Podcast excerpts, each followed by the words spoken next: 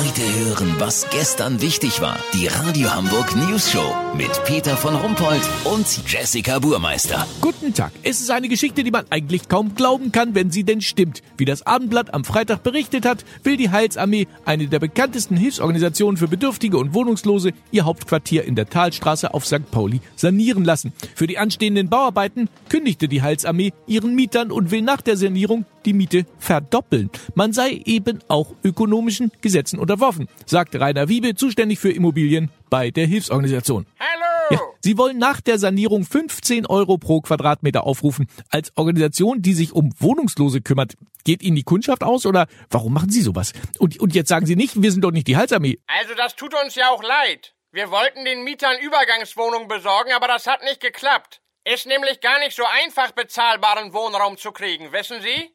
Also ganz ehrlich, das ist doch Ihr Kerngeschäft. Sie helfen doch dauernd Menschen, die kein Geld haben und für die es keinen Wohnraum in der Stadt gibt. Ja, aber unter uns. Die meisten saufen, nehmen Drogen und stinken auch ein bisschen. Möchte ich auch nicht in meiner Bude haben. Also das ist doch wohl der Gipfel. Jetzt regen Sie sich doch nicht so auf. Besser als bei uns können unsere ehemaligen Mieter es doch gar nicht haben. Wieso das denn? Welcher Vermieter bietet schon nach dem Rauswurf seinen Ex-Mietern lebenslang einen heißen Teller Suppe und im Winter einen Platz zum Schlafen an?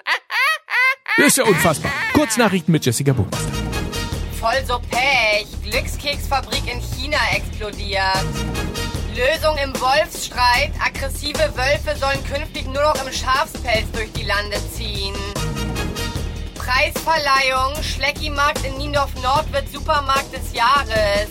Das mutige, innovative Konzept aus extrem frischen und unglaublich verdorbenen Lebensmitteln hatte die Tester am Ende überzeugt. Das Wetter. Das Wetter wurde Ihnen präsentiert von Schrottify, der neue Streamingdienst für Drecksmucke.